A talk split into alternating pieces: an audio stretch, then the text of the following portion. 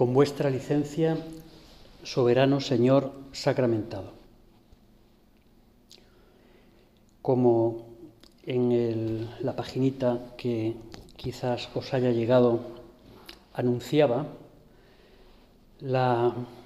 esta plática vamos a tratar de, hacerla hablando contigo, Señor, de una virtud que para un cristiano es muy importante y que no es fácil de entender que no es fácil de entenderla como, como la vivió nuestro Señor Jesucristo, como la viviste tú. Se trata de la humildad. Y es fácil hablar de la humildad, sí, es fácil, y sobre todo estando delante de, de nuestro Señor. Si queremos tener un ejemplo genuino, cumplido, de lo que significa ser humilde, está claro que no tenemos más que mirarte a ti, Señor, mirar a nuestro Señor en la Eucaristía. Digo que es fácil hablar de humildad, lo que no es tan fácil es vivirla. ¿Eh? Aquí se podría decir perfectamente aquello de que haced lo que digan, pero no hagáis lo que ellos hacen. ¿Eh? Eh, es fácil hablar, yo aquí puedo, delante del Señor además, es más fácil, como digo todavía, pero, pero es difícil es difícil ser humilde. Quizás eh, es la virtud, mm, una de las más importantes, no voy a decir la más importante, que como sabemos es la caridad, pero es la que ataca directamente a nuestro principal enemigo. El principal enemigo de nuestra vida cristiana es la soberbia. La soberbia que está ahí, que anida en nuestra alma que como dice eh, ese, eh, ese, viejo refrán, el, viejo dicho de que eh, la entierran a la soberbia un día después de haber enterrado al difunto. Y eso pues tiene su, digamos, tiene su fundamento en la realidad. Se ven soberbias por ahí andando todavía ya sin, sin el difunto. Pues la virtud que nos ayuda de verdad a avanzar en nuestra vida cristiana eh, que no se puede separar de, todas las demás, es precisamente la virtud de la humildad. Y el camino para avanzar en esta virtud, para ir conquistando esta virtud, no es, eh, por así decir, seguir una especie de reglas eh, que, que, nos vayan, pues, no sé, indicando qué es lo que tenemos que hacer, qué es lo que no tenemos que hacer. O sea, la humildad va mucho más mucho más al fondo de nuestra alma. Ser humildes es imitarte a ti, Señor. ¿Eh? Por eso hemos comenzado diciendo que cuando te miramos, Señor, es muy fácil comprender, cuando te miramos con ojos de fe, comprender lo que significa ser humildes, porque tú, Señor, eres Dios, porque tú, Señor, eres el creador, el creador de todo lo que existe. Se dice pronto y te quedas de una manera real, los teólogos dicen, o al menos los teólogos medievales, dicen sustancial, para indicar precisamente que es una realidad, que es tan real como que yo estoy aquí hablando, o tan real como que vosotros estáis ahí sentados. Es tan real la presencia de nuestro Señor Jesucristo. Es una idea que, claro, eh, no es la primera vez que la oís, ¿verdad? Y, sin embargo, cuando la contemplamos de verdad, siempre nos resulta novedoso, siempre nos resulta algo que nos, que nos, que nos deja eh, con la boca abierta. ahora no se ve, ¿no? Porque tenemos las mascarillas, pero, pero que es sorprendente. Si queremos ser humildes, vamos a imitar a nuestro Señor Jesucristo. Vamos a meternos en las páginas del Evangelio y vamos a, contemplar qué es lo que hace el Señor. Él, él dice que aprendamos de Él. ¿eh? ¿Recordáis aquella frase que eh, cuando está con los discípulos les dice, venid a mí los que estáis cansados y agobiados Muchos estamos o están ¿eh? o estáis ahora cansados y a veces podemos estar un poco agobiados. ¿eh? Agobiados por el trabajo, agobiados por la situación familiar, agobiados por la situación, digamos, general que tenemos alrededor. Podemos estar agobiados. Pero hay agobios y agobios. Hay cansancios y cansancios. Fijaos que el Señor cuando dice, venid a mí los que estáis cansados y agobiados, pues lo que a continuación eh, dice revela a qué tipo de cansancio y agobio se está refiriendo el Señor. Dice, aprended de mí que soy manso y humilde de corazón, humilde de corazón. Ese es el antídoto para el agobio, ese es el antídoto para el cansancio, el cansancio malo. Hay un cansancio bueno, ahora se os ve cansados algunos. Bueno, todos lo estaremos a estas alturas del día, después de, las batallas que habréis tenido que librar, eh, pues eh, atendiendo pacientes, dando clases, en fin, cada uno en la guerra que le toque, o recibiendo clases, que también hay. Pero, pero eso es cansancio que, por así decir, que no viene muy bien.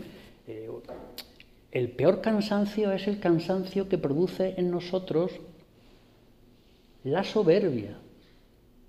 Ese sí que es un cansancio y un agobio que realmente eh, es peligroso, que nos, que nos va rompiendo por dentro.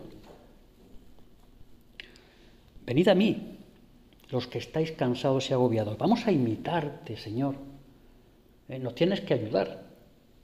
Nos tienes que ayudar porque, porque nosotros no, no, digamos, nosotros solos es como, ya lo he contado muchas veces, ¿no? Como el obispo que quería saber si sus seminaristas eran humildes o no, porque eso es fundamental para ser, bueno, al menos, eh, digamos, como objetivo, ¿no? Para formar a buenos sacerdotes, ¿verdad? Pues él pensaba, este buen obispo pensaba que tenía que asegurarse, en un acto de humildad también, ¿verdad? Tenía que asegurarse de que sus eh, seminaristas eran humildes. Y entonces pues les hizo un examen, qué fácil, ¿no? Le voy a preguntar si se consideran humildes o no. Como el que se considera humilde es soberbio y el que piensa que es soberbio se supone que es humilde, entonces dice, los voy a pillar. Y entonces les puso el examen y, y, efectivamente uno dice, sí, soy soberbio, y el otro, pues sí, soy humilde. Y dice, ajá, te he pillado. El que dice que es humilde pues es que seguro que es soberbio. Y el que dice que es soberbio, ese va a ser humilde. Dice, pero ¿y ¿y si no es esto así? Porque claro, la humildad es estar en la verdad. Pero si es estar en la verdad, entonces el que me ha dicho que es soberbio, a lo mejor es que realmente es soberbio. Y el otro, pues entonces ya dice, bueno, está claro que hay preguntas que es mejor no hacer. Claro, porque y hay diálogos interiores que es mejor no tener. Porque si nos ponemos a pensar, pero Señor, yo soy humilde, es que es tan importante, dime por favor si yo soy humilde, eh, o dime si soy soberbio.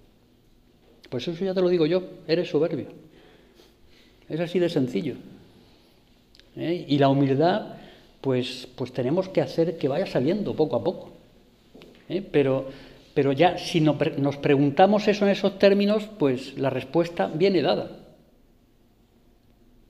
Señor, hazme humilde, decía un sacerdote ya mayor, bueno, mayor, que ya falleció hace muchos años, ¿eh? que siempre en situaciones como esta, ¿eh? pues decía que había que pedir al Señor la humildad, porque nosotros no podemos con nuestro esfuerzo conseguirla.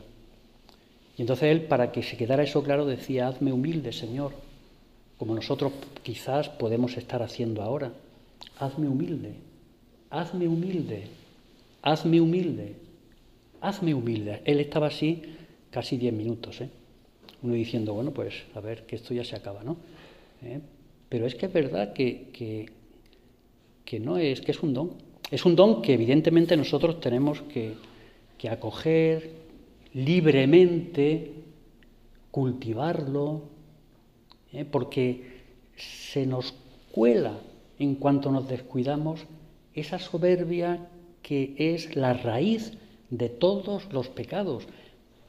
Los santos suelen decir, me acuerdo, en fin, lo decía San José María, decía que a él no le preocupaban especialmente ciertos pecados, no sé, a lo mejor uno puede pensar en algún momento que los pecados de pureza son los más terribles, bueno, pues, pues, hombre, pues te apartan de Dios. Todo pecado, todo pecado grave, pues es, es, terrible porque, porque es apartarse de Dios. Pero dice, pero a los pecados que realmente tenemos que temer, son los pecados contra la humildad, es decir, son los pecados de soberbia, porque nos hacen perder el sentido de la realidad, porque nos hacen ponernos nosotros en el centro de una historia en la que tendría que estar puesto el Señor, en la que tendríamos que tener al Señor. Y nos ponemos nosotros y hacemos girar todo alrededor de nosotros, de nuestros problemas, de nuestros objetivos, de nuestras aspiraciones, de nuestros fracasos, porque, claro, uno puede pensar, no, yo es que soy muy humilde, soy, no valgo nada, es que yo no, no, es que soy tan, tan poca cosa que, no, no, me pidan nada, no me pidan nada, que soy tan poca cosa que, soy tan humilde que yo no, no, soy capaz de, a lo mejor lo que eres un perezoso. ¿eh? Me acuerdo de, que me contaban una vez una anécdota de don Ángel García de Ronsoro, conocéis a, algunos, a, la familia, y este era un sacerdote que le llamaban el sacerdote de la tele, porque, porque siendo, en fin, eh, ya era sacerdote, llevaba unos años de sacerdocio, y eh, le propusieron dar unas pláticas en la televisión que después las, las dio, quizás alguno quizás se, acuerde, ¿no? Pero hace ya, hace ya mucho tiempo. Yo, yo, yo eh, me acuerdo de, de, alguna de ellas. Y al final del día, ¿eh? en televisión, por la noche, fijaos lo que eso sería ahora, ¿no? Salía un sacerdote vestido como yo, de sotana, de riguroso, eh, digamos, indumentaria talar, y, y soltaba una pequeña meditación para despedir a la gente que se fuera a la cama con una reflexión, pues, en condiciones, ¿no? ¿eh? Pues eso es lo mismo que ahora, vamos, más o menos. Y, bueno, pues eh, este, me contaron los que sabían de, la historia que, se lo propusieron unos años antes de que empezara a dar esas pláticas. Y, él fue diciendo que no porque, porque se sentía se sentía incapaz de dar fin en lo que era salir por televisión. Entonces había solamente un canal, ahora sale en televisión cualquiera, ¿no? pero, pero, ¿eh? me acuerdo de uno que, en fin, que me, ha, mandado un vídeo suyo en la televisión, ¿no? pero, pero entonces era una cosa muy seria. Y, este pues no se sentía con fuerzas de ponerse ahí delante de que era toda España en ese momento los que veían por la noche, los que despedían la programación y veían al cura de la tele, bueno, cuando empezaron a verlo, porque él se resistía. Y un día en una tertulia con San José María, pues estaban varios y uno de ellos pues comentó, en una tertulia normal, amable, eh, dijo, pues, ¿sabes que a don Ángel, sabe usted que a don Ángel le propusieron dar en la televisión? Y entonces nuestro, padre, San José María, se quedó un poco, un poco como diciendo, ¿ah, sí? Y, oye, hijo mío, ¿y por qué no, por qué no dijiste que sí? Y le contó toda la historia esta, ¿no? Tal. Y después, cuando acabó la tertulia, nuestro padre se, fue con él y dijo, hijo mío, fuiste un cobarde. Porque San José María lo conocía perfectamente, sabía que tenía condiciones de sobra para hacerlo y que lo había hecho, en fin, esa mezcla de cobardía, pereza, eh, de no evitar complicarse la vida, que en el fondo es falta de humildad, porque la persona humilde, la persona humilde es capaz de afrontar retos grandes, no es el que se esconde, no es el que, el que huye de los peligros porque piensa que no es capaz de, hacer nada. Es la persona que sabe que su fundamento está en el Señor. Desde luego, para las tareas en las que Dios nos implica, pues sabemos que es Él, que eres tú, Señor, el principal interesado en sacarlas adelante. Bueno, iba a hablar de muchas más cosas, pero como hemos empezado un poquitín tarde y, además pues las situaciones nos han abierto expresamente a nosotros, pues, pues bueno, tenemos que ir acabando ya y, bueno, y no, no, no voy a seguir, ¿no? Para poder tener pues la bendición con, el Santísimo, para que el Señor nos bendiga, ¿eh? para que nos dé la fuerza para ser humildes. ¿eh? La pobreza de la que os han hablado, la sobriedad, es, es también humildad. Humildad que es estar en la verdad de nuestra relación con las cosas que utilizamos, con las cosas que, de las que nos servimos. Pues que es muy importante que el Señor nos conceda el don de la humildad, que nosotros eh, estemos en condiciones de escuchar, que nos digan, oye, mira, tú no eres humilde porque te pasa esto y esto, y que no nos, que no nos revolvamos diciendo, no, no, esto tú te equivocas, el mundo se equivoca. Todos estáis contra mí. Que eso, digo, estoy exagerando, como es lógico, pero, pero un poco a veces nos puede pasar. ¿Eh? El considerar que, eh, bueno, pues que todo se vuelve contra nosotros cuando en realidad, pues quizás las cosas van por otro, por otro lado, ¿no? No, no, no suele ocurrir eso, ¿no? Que todo vaya en un sentido y nosotros vayamos en otro. ¿Eh? pues vamos a pedirle al Señor, a nuestra Madre la Virgen, vamos a pedirle la humildad.